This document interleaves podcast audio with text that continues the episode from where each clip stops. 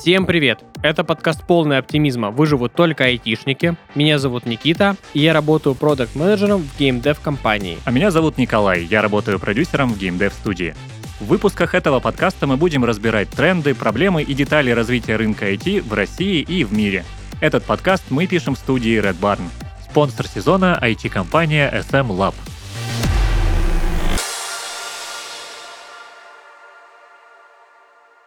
Сегодня мы поговорим о причинах плохого перформанса в IT. Вот такая вот у нас сегодня тема разговора, почему так происходит, что с этим делать, какие бывают системы мотивации и демотивации для сотрудников, и вообще, в принципе, как отделить э, хороших сотрудников э, от плохих. Ну, давай, наверное, для нормальных людей начнем с того, что что такое перформанс. Я, честно говоря, а. сам э, недавно узнал, что за этим скрывается. А, ну, производительность, если да. переводить дословно, то есть насколько хорошо человек э, выдает результат на своей работе. Ну, ну да, по сути, словами. работает. А, я думаю, что, наверное, такой первой основной э, причиной можно э, назвать... Деньги. Ну, не только деньги, просто неправильная система мотивации. Деньги. Не только деньги. А на самом деле проводили исследования, я не знаю кто, но я точно слышал такую информацию, что проводили исследования, и после определенного уровня зарплаты в IT это что-то там около ну, 100, 100 с чем-то тысяч, когда э, специалисты получают, уже, да, э, выходят на первый план не только деньги, а всякие ништяки, система мотивации, э, которые важны этим людям. Вот. И а, если под, э, неправильно подобрать систему мотивации, это очень может сказаться на самом деле на производительности человека. То есть из какой-нибудь излишний контроль, да, либо излишняя свобода на человека? Ну, во-первых, ты сам сказал, что деньги не важны с определенной суммы денег. То есть все-таки на первом месте, как ни крути, у всех деньги. Не, ну понятное дело, что вот э, ты возьми любую работу и скажи, у тебя будут, будет все, что вот сейчас есть на работе, все плюшки, там бонусы, ДМС, поездки, командировки, но тебе не будут платить. Я думаю, что люди будут сразу отказываться и говорить, типа, не, ребят, давайте лучше деньгами возьму, без вот этих вот всяких печенек и кофеечков, просто платите. Да, и есть даже такая цитата, э, по-моему, ее приписывают Рокфеллеру, Прежде чем говорить, что деньги не главное, убедитесь, что они у вас есть в достаточном количестве. Да, лучше грустить в Мерседесе. Все мы это знаем да. по да. известным социальным сетям. Ну, по системам мотивации они бывают э, разные. Ну, то есть у разных людей разные мотиваторы. Для кого-то это действительно могут быть не деньги. Ну, то есть человек там согласен на какую-то небольшую сумму, но при этом например, все будут э, знать, какой он классный. Это будет прям продвигаться, что вот он классный на всю фирму, э, и ему от этого будет э, кайфово, и он даже денег не будет просить. Ну, это, наверное, давай чуть дальше подробнее обсудим мотивацию. Да, давай. Э, из еще таких основных проблем, которые могут возникать, это, наверное, отсутствие перспектив развития. Ну, это, по сути, тоже, да, одна из мотиваций, что там у человека неинтересные задачи, или он прилагает идеи, его никто не слушает. Да, на самом деле это такое, вот то, что ты сейчас озвучил, это очень важная штука. Очень часто в компаниях бывает так, что ты просто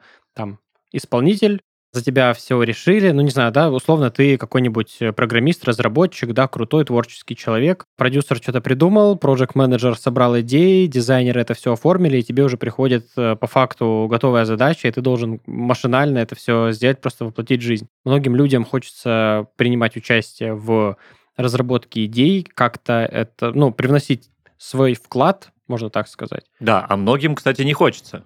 Как-то принято почему-то считать, что один из критериев там успеха, да, когда ты очень самостоятелен на работе, сам придумываешь себе задачи, там э, работа это чуть ли не твой личный бизнес.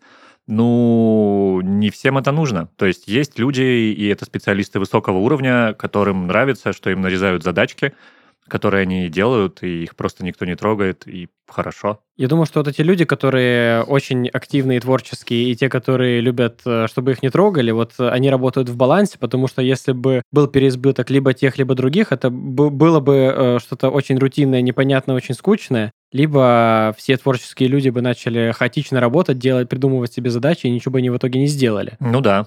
Еще из таких известных проблем э, про отсутствие перспектив развития. Это касается тоже больше, наверное, разработчиков э, по большей части. А это старый неинтересный стек. Часто в начале проекта выбирается стек э, технологий, ты начинаешь на нем писать, даже если у тебя там через полгода возникли какие-то проблемы уже очевидные, с этого стека не так-то просто слезть, потому что уже все подвязано, все системы работают друг на друге. Если ты что-то уберешь, все сломается, как карточный домик. Да, и оттуда потом следует еще выгорание возможное, а, те же самые переработки, ну, на да. которых настаивает руководства. Ну да, выгорание, переработка. Ну, мне кажется, что переработки это следствие, наверное, неправильно подобранного стека, когда у тебя разработка чего-то простого занимает уйму времени, ты как программист э, понимаешь, что тебе это сделать за день, начинаешь делать, а там архитектура, огромные легаси, и ты сталкиваешься с недельными просто проблемами для решения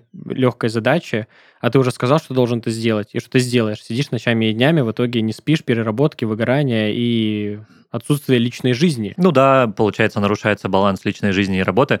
Слушай, ну, э, на самом деле есть в геймдеве точно, я знаю, примеры успеха такой стратегии, когда вся студия, там, условно, год что-то делает размеренно, э, а потом за полгода до релиза начинаются постоянные кранчи, э, люди прям круглосуточно живут, работают в офисе, и в итоге вот э, у них получается отличная игра.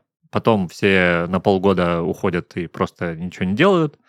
Потом возвращаются в офис, и снова повторяется вся эта история. Мне кажется, это если в рамках мобильных игр говорить, это, наверное, даже не полгода, это там, ну, в среднем от, наверное, месяца до трех. Это зависит, конечно, от циклов разработки, как быстро вы доставляете контент, но я бы сказал, что вот типа среднее время разработки обновления это плюс-минус два месяца. Если дольше, это уже как бы не очень хорошо, но... Ну да, ну, я преимущественно говорил сейчас про десктоп-проекты. Угу. Там те же Naughty Dogs так делали, те же Manfish с Atomic Heart, там тоже была интересная довольно разработка. Ну, а, а как э, делать по-другому? У тебя есть огромный вот такой вот пласт э, работы, которую тебе нужно сделать. Ты начинаешь делать потихоньку, помаленьку. Вроде как бы нормально, ну, вроде и, и не срочно. Еще долго, и потом кто-то за тебя в будущем это сделает. И чем ближе дедлайн, тем ты сильнее понимаешь, что ничего уже не успеваете, и это все ну, да, да. снежный корм копится. Возможно, это можно решить э, планированием, но на самом деле большой человеческий фактор играет. Все всегда знают, что типа когда-то это будет, а сейчас есть другие задачи. Ну да, плюс всегда есть э, вероятность того, что какой-то руководитель, стейкхолдер придет и накидает еще фич, независимо на ваше, от вашего планирования. Поэтому всякое бывает. Да, наша любимая тема могут быть Apple, еще... Китай? Нет, нет, что? корпоративная культура. Она, безусловно, нужна, но она должна складываться естественным образом. То есть не должно происходить так, что кто-то где-то, ну, например, HR провели собрание, придумали ценности для всей студии, всех сотрудников, и потом принесли это сотрудникам, и все. Теперь вы должны это исполнять. Это так не работает, потому что, ну, люди, во-первых, привыкли уже как-то работать, как они работали, и они могут не разделять те ценности, которые им принесли сверху, и поэтому они не будут так делать. Более того, есть даже такое понятие, как э, черная корпоративная культура, когда компания на словах заявляет одно, а по факту этого не происходит. И это вообще вызывает полный диссонанс среди сотрудников, потому что как так, тебя на общих собраниях говорят, как вы бороздите э, просторы э, всего мира, а потом на каких-то уже локальных собраниях и митингах там полный э, раздор.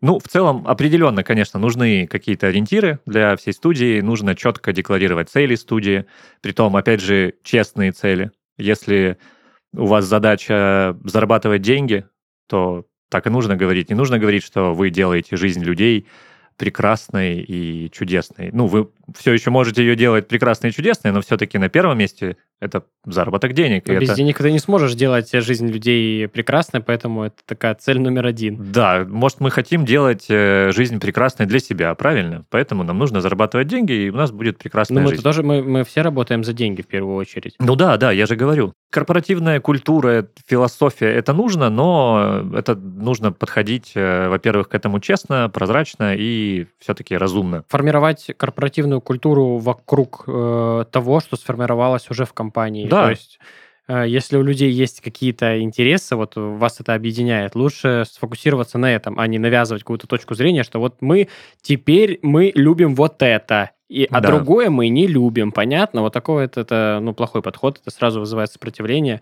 Мне кажется, вот э, такой подход может сильно влиять на перформанс, потому что ты сидишь, работаешь, у тебя там какие-то корпоративно-культурные мероприятия, до которых тебе вообще нет дела, тебе еще нужно там быть, тратить энергию на это все. Вот, это неправильно построенная корпоративная культура будет работать очень плохо. Да, вот. и все это в конечном итоге сильно бьет по мотивации и приводит к выгоранию, опять же, человека и его уходу в другую студию. Да, проблема организации работы, ну и оценка, соответственно, оценка эффективности, то есть Э, если ты хочешь, э, чтобы все работало нормально и эффективно, чтобы был хороший перформанс, все успевали задачи вовремя, качественно, нужно в первую очередь нормально планировать. А для этого ну, нужно на самом деле достаточно много вещей еще в, в команде, в компании внедрить. Да, должны быть люди, которые смогут написать э, адекватную документацию, будут хорошо знать проект, смогут донести это до тех, кто будет это делать а те, кто будут делать, должны адекватно оценивать сроки и соблюдать их. То есть это тоже такой важный момент, можно сказать, а, часть корпоративной культуры э, неформальной и договоренности между людьми, вот там помогать друг другу, соблюдать сроки и так далее. Да, но вообще самая эффективная и разумная ценность э, для вообще любой компании, я считаю, это нормально делай, нормально будет. Да, я тут полностью согласен. Это вообще э, жизненная кредо просто. Как вообще, в принципе, работает мотивация людей? Ну, мы с тобой вот начали это обсуждать. В принципе, угу. есть э, несколько типов вообще мотивации, что движет людьми. Понятное дело, что а, у каждого вообще человека могут быть супер индивидуальные да, какие-то потребности, его личные мотиваторы, но в целом, да, ученые, если так можно сказать, надеюсь, мы э, не превращаемся в научпоп, да-да-да, свят-свят. Да, вот, э, пишут, короче, о том, что есть э, пять типов мотивации. Ну, первый, конечно же, это деньги. То есть это человек, который работает на работе для того, чтобы зарабатывать деньги и закрывать свои любые какие-то жизненные потребности. То есть э, на работе работаешь, э, 6 часов, ты ноутбук захлопнул и пошел заниматься своими делами, жить свою жизнь, кайфовать, тратить деньги, отдыхать и так далее. Профессиональный мотивационный профиль – это люди, для которых э, очень важно, что они делают, посредством чего они делают, и они заточены на карьеру. То есть это люди, которым нравятся там сложные, серьезные задачи, постоянно какие-то вызовы в том, что они делают, э, продвижение по карьерной лестнице, дальше и дальше, новые задачи, новые проекты. И вот их драйвит преимущественно вот это ощущение. Да, мне кажется, что вот э, это один из тех типов людей, которые даже когда их не просят, даже когда и не надо, будут задерживаться на работе, а, будут э, делать задачи просто до талого, до конца, завершить, сделать, вот лишь бы только, лишь бы только завершить задачу. А, я не думаю, что это, конечно, плохо. Это очень влияет на хард-скиллы, то есть ты очень сильно прокачиваешься, делая задачи быстро, качественно, и со временем, ну, наращиваешь скилл, успевать вовремя, делать, не знаю, может, как-то заранее. Да, но там есть ловушка в том, что иногда текущая студия не может прям удовлетворить вот эти огромные запросы, и... Ну, зачастую, наверное, да. Тогда человек вот может потерять мотивацию и уйти в надежде на более крутые задачи в другой студии. Да, так э, я слышал, что достаточно часто делают. Вот одна из таких э, самых, можно, можно сказать, распространенных причин э, ухода это люди говорят, что вот они достигли своего потолка. Я не вижу своего развития в компании и так далее. Да, знаю таких людей. Третий тип это патриоты.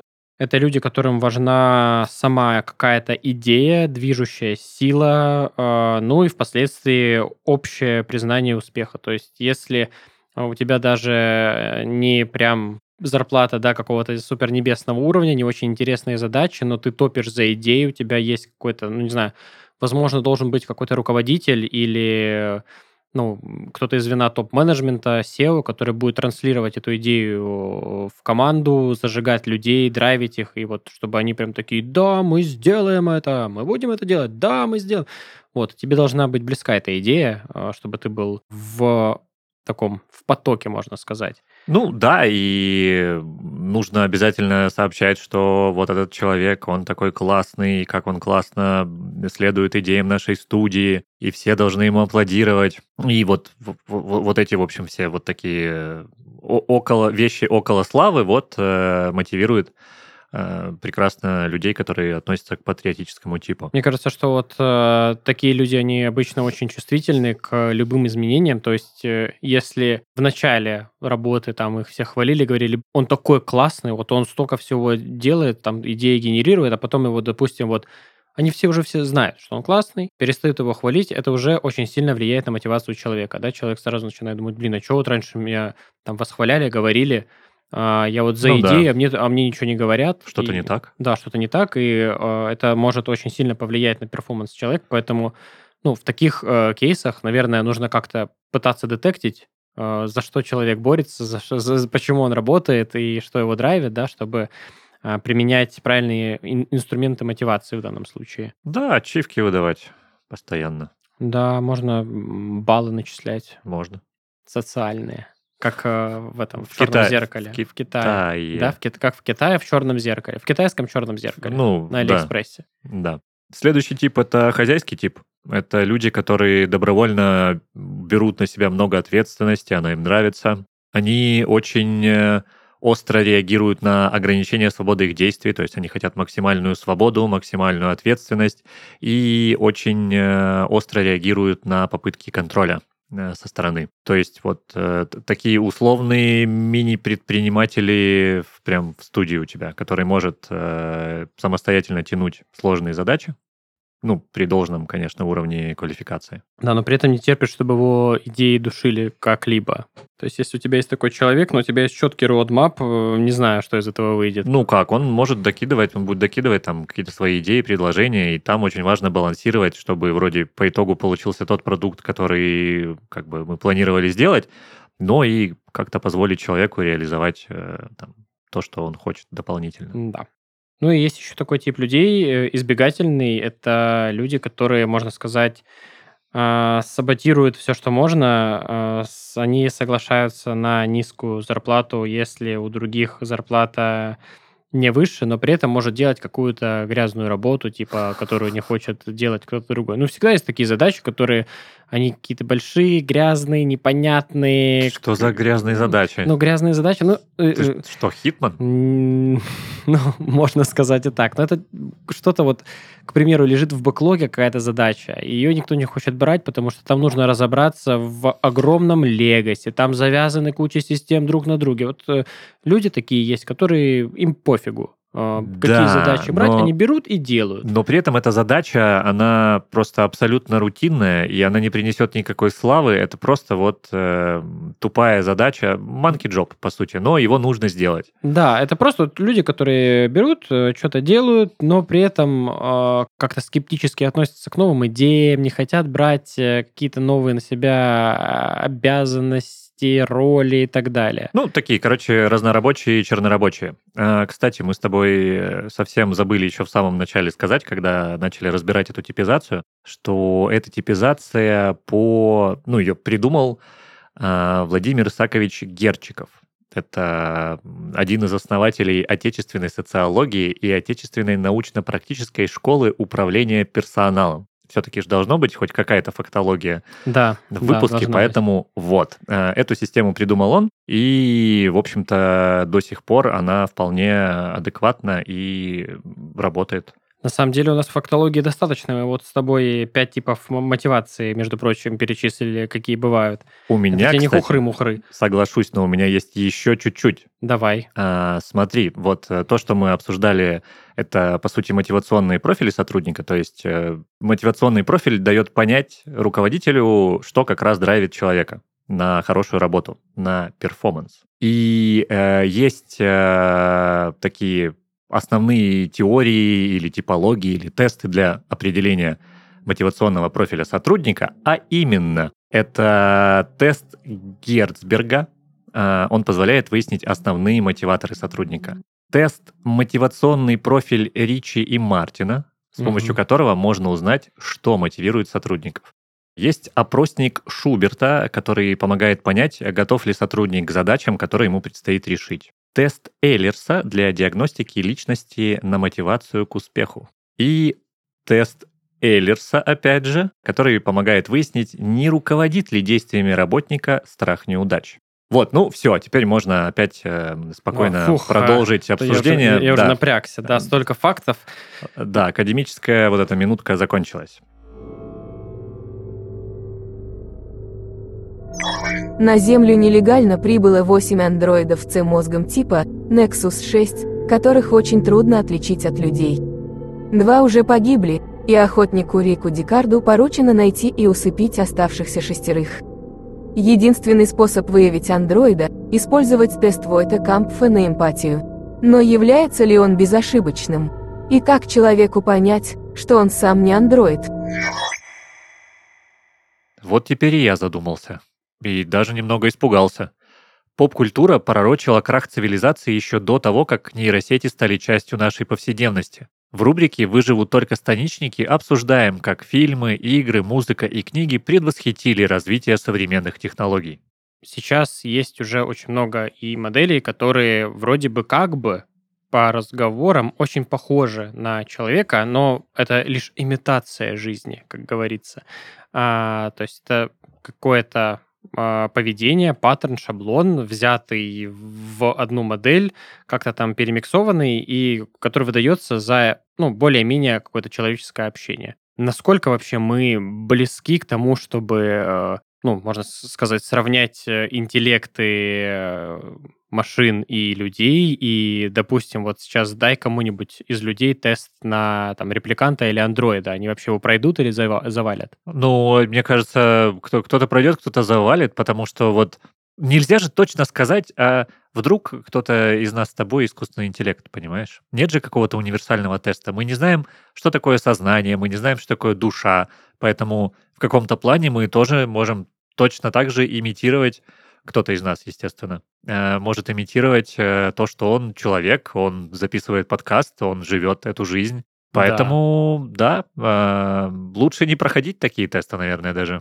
Я, пожалуй, не буду. Капчи мне достаточно. На самом деле, э, капча работает немножечко не так, как мы думаем. И э, капча трекает не сами изображения, которые ты нажимаешь, а то, как ты ведешь курсор, пока ты нажимаешь эти изображения. Это как бы и отличает тебя от робота, потому что робот бы вел по четким линиям, а ты выписываешь зигзаги и всякие петли, пока нажимаешь эти изображения. Да, еще скорость реакции тоже. Ну, скорость можно у робота отрегулировать, а вот а такую вот импровизацию... нельзя, да, отрегулировать Нет, ну, можно, конечно, зарандомить, ну, да. но это сложнее. Ну да, то есть вот, э, как мы выясняем, даже проверка на капча можно обмануть все-таки. Как ты думаешь, вот что отличает человека и естественный интеллект, я не знаю, человеческий интеллект от э, искусственного интеллекта, вот по большому счету? Наверное, то, что человек может допускать э, какие-то ошибки и не мыслит идеально. Давай, а... ты будешь накидывать, а я буду опровергать. И мы таким образом докажем, что либо, в общем, мы тут все искусственный интеллект в теории, либо что человек уникален и... Ну, первое, мне кажется, что э, человек, человеку свойственно делать ошибки, и он может э, принимать какие-то неверные решения в определенных ситуациях. В коде есть баги в любом алгоритме. Вроде бы, я не на 100% уверен, но вроде как у машин нет э, эмоций и не может быть потому что эмоции — это химия. Аргумент. Ну, наверное, такое основное — это сознание, самосознание. Ну, тут да. А, действительно, даже несмотря на то, что мы не знаем, что это такое, не можем определить это у, у себя, ну, мы придумали какие-то тесты, да, чтобы понимать, там, что вот у человека есть сознание, у животных нет сознания. Но, пожалуй, что сознание — это такой очень крупный элемент, который отличает э, даже человеческий интеллект от искусственного интеллекта. И получается, что у нас тут такая относительная ничья, поэтому ничего нельзя исключать. А, мы Все можем возможно. быть андроиды, а может быть и люди. А может быть и мы iOS. Никто не знает. Внедрение новых технологий действительно бег по лезвию. Понятно, почему для фильма выбрали именно такое название. Но пока в мире фантастики искусственный интеллект угрожает человечеству, в реальном мире разработки облегчают многие сферы жизни. Верно. Технологии бывают очень даже полезными. Например, продукты, которые создает партнер этого сезона нашего подкаста, IT-компания SM Lab.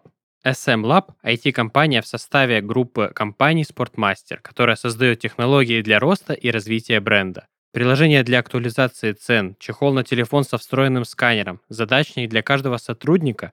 Эти и другие разработки от SM Lab помогают спортмастеру развивать флагманские продукты, создавать приложения для внутреннего пользования и автоматизировать профессии в компании. Компания работает на актуальном стеке и использует гибкие практики. Agile, DevOps, Kanban, Scrum – Развитие в SM Lab происходит по модели T-shape. У каждого есть возможность попробовать себя в чем-то новом и не ограничиваться узкой специализацией. Сейчас в SM Lab более 80 продуктовых команд и 2000 сотрудников, и компания продолжает расти.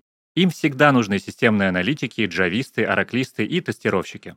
Посмотреть актуальные вакансии можно по ссылке в описании выпуска, а познакомиться с сотрудниками и узнать команду изнутри на одной из IT-конференций. Ежегодный SM Lab ждет вас на Analyst Days, InfoStart Event и SQA Days.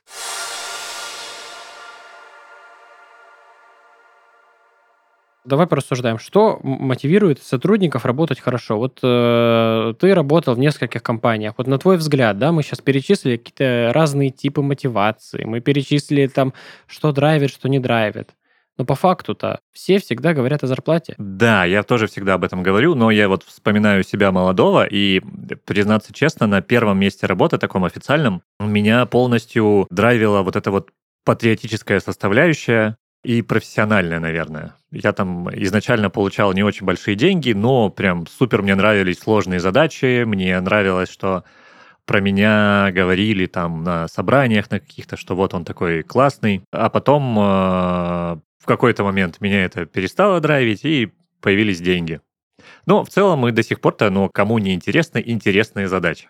И я тут согласен. Вот. Все, все любят интересные задачи, но не каждый проект позволяет постоянно разнообразить эти задачи. Если вот ты, ну не знаю, тебе нравится рисовать э, персонажей, ты такой типа, блин, пипец, крутяк, ты нарисовал одного, пятого, десятого, и, ну, у тебя просто нету возможности заняться чем-то другим, потому что, ну, в целом у тебя это хорошо получается, ты, можно сказать, топовый художник на проекте, и, ну, компании, скорее всего, будет страшно давать тебе новые задачи, потому что, а кто, если не ты это сделает? И люди вот попадают в ловушку, их это драйвит, они начинают делать, и получается в такой небольшой, э, господи, песок, который Ловушки. затягивает, как это, трясина. Муравьиный лев? А, муравьиный лев? Это да. что? Какой-то мем? Нет, это... Трясина, зыбучий песок, вот такой зыбучий из задач. Песок, ну, да, ладно. да, да, я забыл это слово. Вот попадаешь в замкнутый такой круг, и из него достаточно тяжело выбраться. Да, э, по поводу, кстати, интересных задач. Есть же еще такой момент, что если у тебя нет каких-то интересных сложных задач, то ты останавливаешься в развитии своих профессиональных навыков. И это не только плохо с точки зрения там, тебя как э, личности, которая хочет постоянно развиваться, да, эволюционировать, а это еще и плохо с точки зрения рынка. Потому что если ты э, не прокачиваешь свои скиллы, ты становишься дешевле со временем. И в случае, если ты захочешь сменить э, компанию или с компанией что-то произойдет, ты попадешь на рынок труда и ну, будешь, есть риски. будешь грустить. Да, есть риски в этом. Мотивация вообще такой сложный, так, сложный а процесс. Что же драйвит тебя? Ну, я бы сказал, что меня драйвит э, возможность э, принимать весомое участие в разработке каких-то конкретных фич, которые пойдут потом в продакшн. То есть, что это не просто кем-то придумано, и я вот как продукт менеджер должен, там, не знаю, запланировать, сказать, ты делаешь, и ты делаешь, и потом спросить, а когда это будет? То есть вот э, эти э, обсуждения, то есть когда у тебя есть идея даже не обтесанная, такое неограненная, вы с командой собираетесь, обсуждаете, каждый вносит какие-то свои идеи, и вот э, из этих обсуждений рождаются какие-то интересные фичи, да, они как бы направлены на что-то конкретное, но то, как ты это реализуешь, то, как это будет сделано, как это будет выглядеть, решаешь ты с командой, ты внес вклад. И мне вот э, нравится, когда оно так. Ясно. Ну и небольшая заработная плата, правильно же при этом? Нет, ну, конечно, это все... Нет, конечно, это сопровождается зарплатой, которая... Ну, у каждого свои какие-то а, запросы, да, которые удовлетворяют лично меня, там какие-то мои потребности, покушать, э, сходить в Макдональдс и так далее. А вот еще из э, таких факторов, которые меня мотивируют, не очень очевидный, свобода в принятии решений, когда вот руководитель твой говорит «делай», и не говорит, как делать. И ты должен придумать, как это делать. Ты сделал, он говорит, да, классное решение. Ну, или там, типа, если не классное, он тебе говорит, слушай, тут можно было бы сделать так, да, то есть какое-то реально, ну, просто свобода, когда тебя не контролируют излишне, меня драйвит еще такая штука. Понятно. Спасибо, что Спасибо. поделился Спасибо. с этим, э, этим с нами сегодня. Да, я как будто на собеседовании сейчас был. Да, тогда вот следующий вопрос. Э, ты просто сейчас заговорил про самостоятельность, там, про принятие решений. Э, знаешь, есть такая штука холократия. И хм. она есть не только в Бразилии. Ола, ола. Ха-ха-ха. Да, да. Есть, есть такая... И мне, кстати, очень нравится. Расскажи, что это, раз уж ты начал. Ну, раз тебе нравится, мог бы ты, конечно, рассказать. Мне это не нравится. Ну, ладно, давай Почему? расскажу. Тебе не нравится холократия? Нет, ты это считаешь... абсолютно нежизнеспособная форма управления. А вот а, я не согласен. Мне ну, кажется, окей, давай скажу, что тема. это. А, по сути, это такая система управления организацией, э, при которой э, полномочия, ответственность за принятие решений распределяется по всем сотрудникам студии таким самоорганизующимся порядком. То есть особо нет управленческой иерархии, все как-то вот сами понимают, что в целом всей студии делать, какие там разбирают задачи и делают проект э, лучше, потому что, ну, каждый сотрудник относится к этому проекту как к своему личному проекту, и поэтому у него высокий внутренний уровень ответственности, и как-то там вот оно как-то само все работает, и все счастливы, потому что нет злого начальника, который говорит всякую ерунду, и Супер я не, я не удержался. высокий уровень Извини. скептицизма. А, да. Отчасти, наверное, в какой-то крайней степени холократия, может быть, это будет она во вред, конечно. Тут нужно брать э, состав людей, да, по там темпераменту, по их отношению к жизни, как они вот могут, не могут самоорганизоваться, могут ли они брать или не могут на себя ответственность. Но в целом, поработав вот в компаниях, можно сказать, э, ну, с достаточно противоположным стилем управления, да, где у тебя либо очень четкий регламент, по которому ты должен работать, и никуда, ни шаг влево, ни шаг вправо, и в компании, где у тебя просто есть э, набор э, фичей, набор идей, и вот все там что-то сами себе придумывают, сами делают, разрабатывают. На мой взгляд, холократия, она более жизнеспособная, если ее направлять в нужное русло. То есть не делать из этого какой-то хаос, что все вообще делают, что хотят, как хотят, без Э, понимание продукта, понимание родмапа, да, но если у вас есть общая цель, э, и все как бы холократично э, работают в ее направлении, это очень даже большой плюс, потому что, ну, тебе не нужна армия менеджеров и надзирателей, которые будут следить за всеми, наказывать тех, кто что-то не успевает или не делает. Генерируется огромное количество идей, которые, скорее всего, не смогли бы появиться при тоталитарном, э, авторитарном подходах, когда один человек придумывает вообще все, что вы там должны делать. Так что эти компании с таким режимом, они холократическим, блин, звучит, конечно, это слово очень э, как-то не, не передает суть. Вот. Холократия позволяет больше инноваций вносить. Вот. На мой взгляд, это так. Во-первых, ты правильно сказал, что ну, не должно быть полного хаоса, там же должна быть какая-то структура, что как бы уже нам намекает, что, ну, видимо, не такая уж тут у вас и плоская модель управления, потому что, ух ты, должна быть структура. И более того, я чуть-чуть почитал про эту историю. А, значит, люди вот в таких компаниях с холократией, а, у них все равно есть отделы, которые называются, ну, отделы или команды, которые называются кругами. А дальше интересно, есть специальные роли в студии, которые поддерживают связи между этими кругами. При том, что... Project менеджеры Эти... Нет, они называются rep link, есть секретари, есть... А фаси... диплинги там есть? Э, да, есть фасилитаторы, то есть ты говоришь, что это избавляет от менеджеров? Оно, нет, оно наоборот э, накручивает какую-то кучу менеджеров, которые хоть как-то пытаются этот хаос организовать. Вместо того, чтобы вот в, как в классической структуре у тебя есть руководители, есть зам руководителя, есть там руководители разных уровней, есть линейные исполнители, и все, оно все прекрасно работает. У тебя же ведь всегда есть э, возможность, если ты обычный исполнитель и ты толковый, ты всегда можешь стать руководителем и получить свою ответственность, свободу и влияние на судьбы студии и принятие решений. К чему вот этот э, цирк с тем, что ой, у нас тут все вообще абсолютно самостоятельные. Ну, так не бывает. Ну, серьезно. Я согласен. Мы сейчас обсуждаем этот э, какой-то голый абсолютно вариант, э, утопичный, где все работают по конкретной вот системе, которая есть.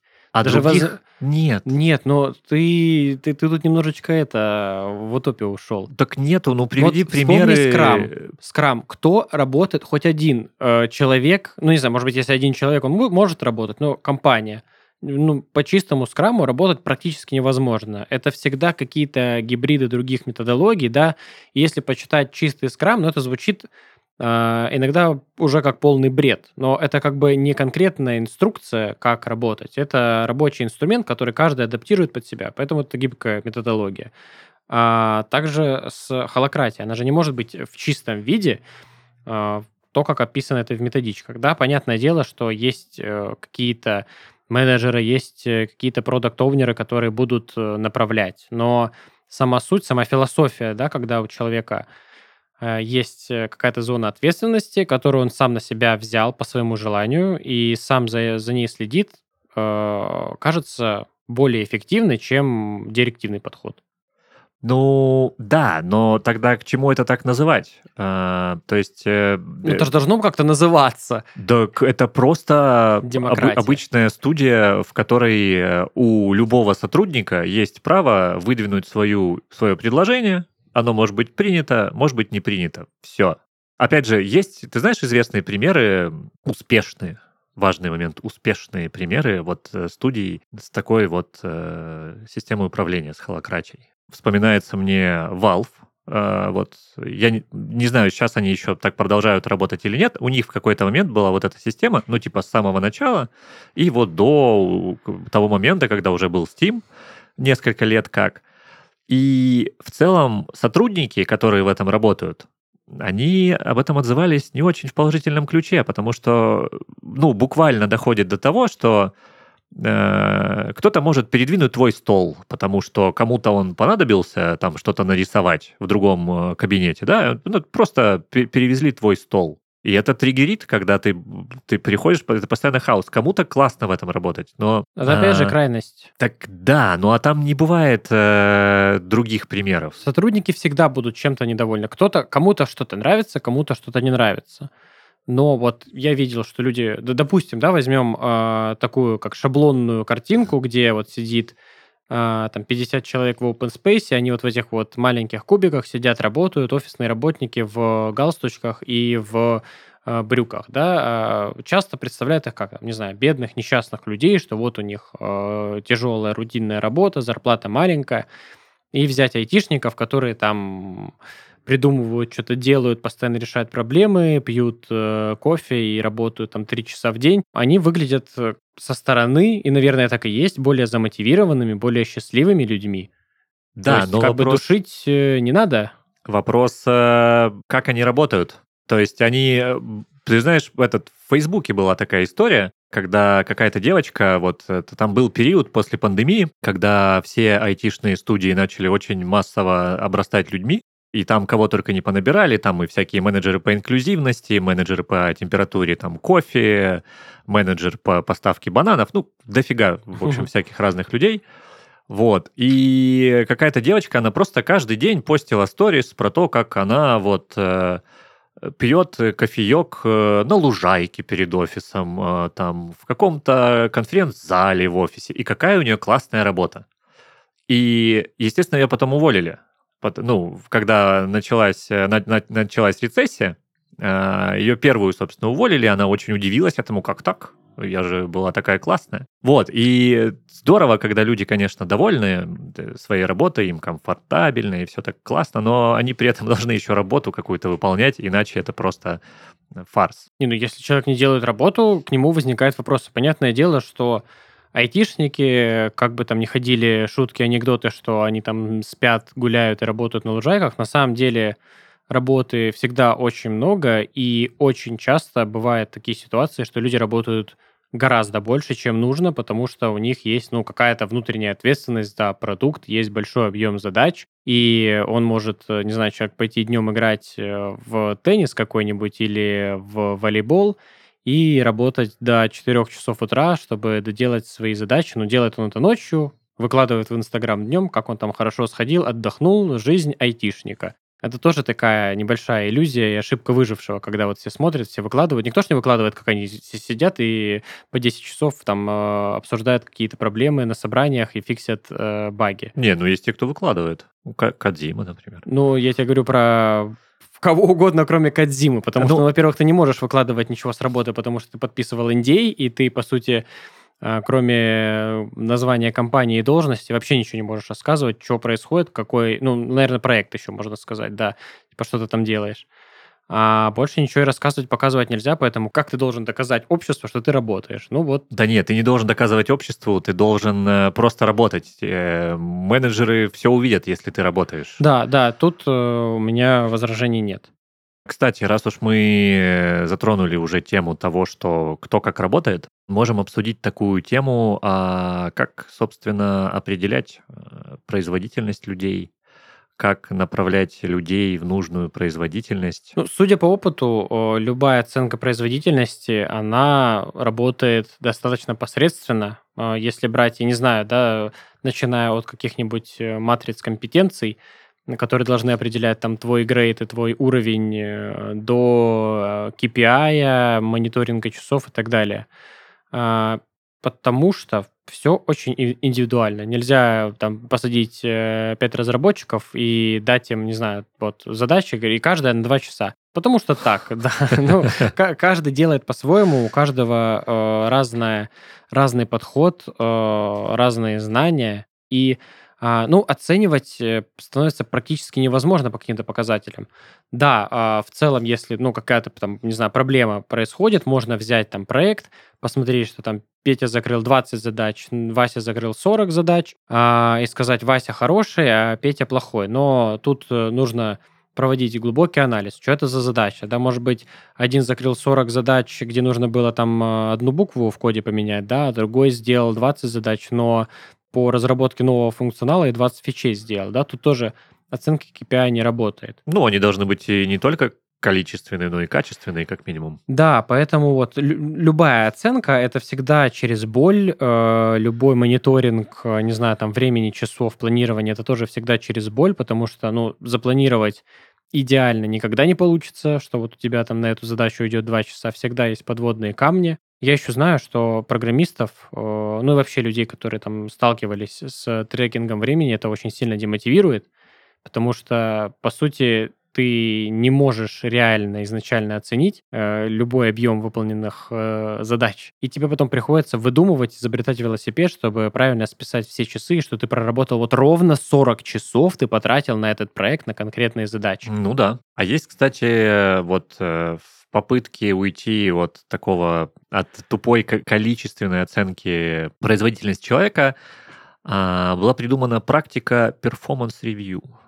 Э, это, по сути, такие э, легкие тесты, а, которые рассылаются коллегам того сотрудника, которого мы оцениваем, и вот коллеги оценивают э, там, по разным критериям этого человека. Там обычно хард-скиллы и софт-скиллы, там знание корпоративной философии, соблюдение ценностей и вот эта вся штука. Как ты к этому относишься? Я бы сказал, что, наверное, больше негативно, а, но часто это нужно, то есть э, тоже спорный вопрос. Вопрос, как это сделано. То есть что это за performance review, а, насколько коллеги знают вообще, чем занимаются другие ребята там из их команды. Допустим, если у вас есть а, ежедневные там 15-минутные стендапы, то, э, ну, ты видишь, кто что делает, ты видишь, кто как э, делает, сколько времени, какие задачи, ну, да. Ты, а если ты, ты видишь, не... что он говорит. Он может этого не делать, он, но он говорит, что он это делает. Ты скажи еще, нужно сидеть рядом с человеком и смотреть в его компьютер, что он делает. Ну а как по-другому-то? Ну, ну как, у человека есть руководитель, который, собственно, знает все, что делает этот человек. Ну да, по дефолту мы берем, что как бы человек э, что-то делает, делает это хорошо, да, понятное дело, что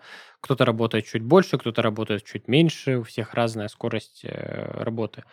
Я говорю про другое, что эти performance-тесты очень сильно завязаны и на личностных отношениях, да, человек может работать очень-очень-очень э, хорошо, но при этом быть такой букой-злюкой, э, с которым сложно общаться, э, и при этом, скорее всего, на performance review ему прилетят негативные оценки, потому что у него soft skill ы работают не очень хорошо, зато очень хорошо работают э, hard skill ы, он супер профессионал, э, супер крутой менеджер, супер крутой руководитель, и даже есть э, у меня примеры, когда человек работает, он в его отделе все супер круто, супер четко, да, а на него приходят негативные отзывы, его, ну, по тем или иным причинам увольняют, оставляют, и работа в отделе начинает разваливаться, потому что вроде все были недовольны этим да. руководителем, а потом оказывается, что как бы не такой уж плохой руководитель был, да, и лучше было бы с ним, а не без него. Вот, так что тут палка о двух концах. Ну да, для, ком- для компании лучше, а так как коллег он раздражал, то коллеги его слили.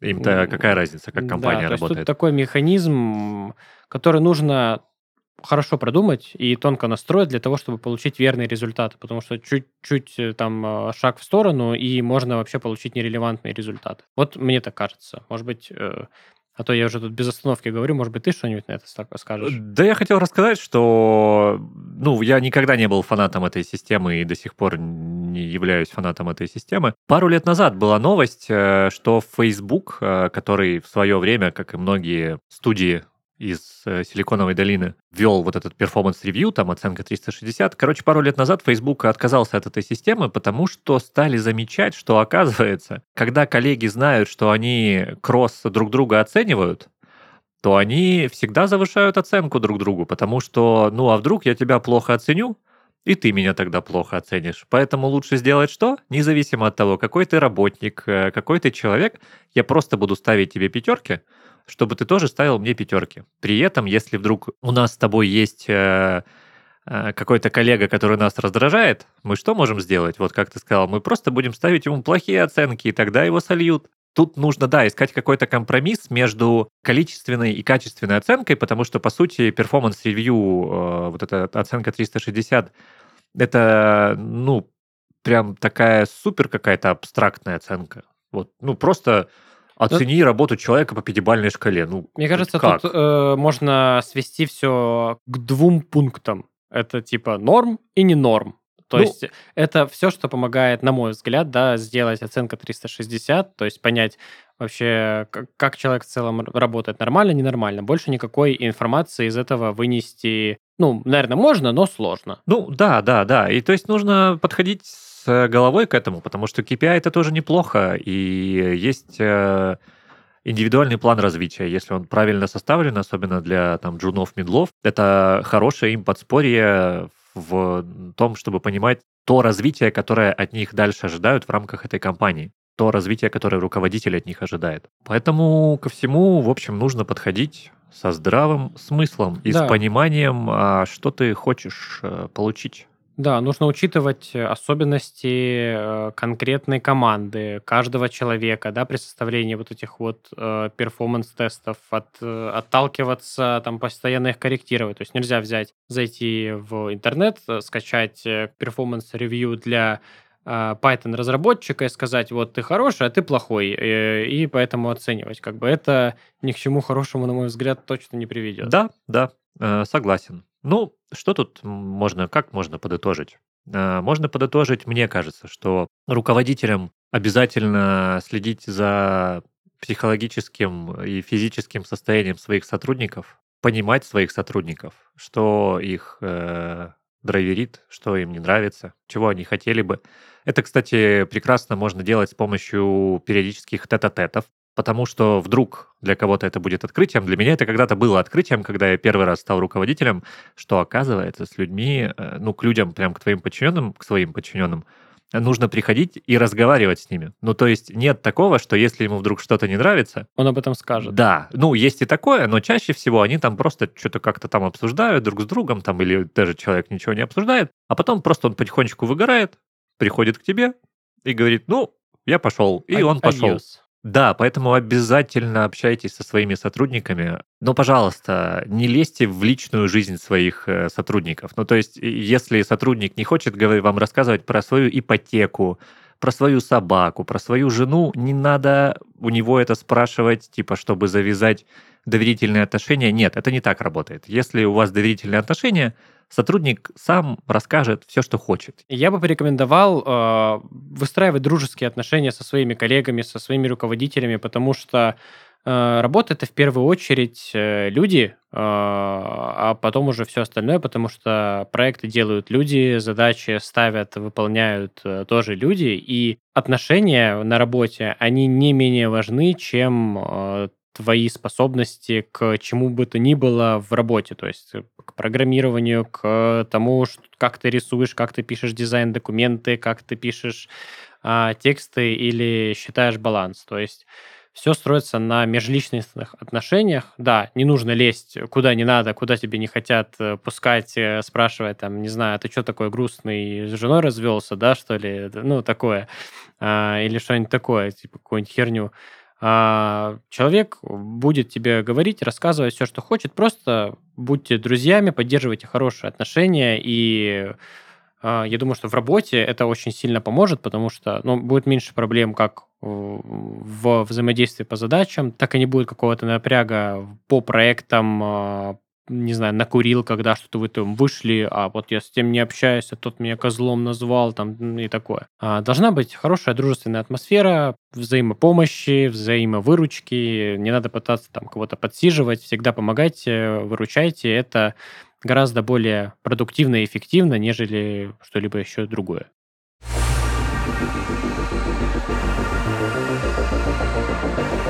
Это был подкаст «Полный оптимизма. Выживут только айтишники». Подписывайтесь на нас на всех платформах, комментируйте и делитесь с друзьями. С вами были Никита и Николай. Всем, Всем пока. пока. Всем пока. Люди.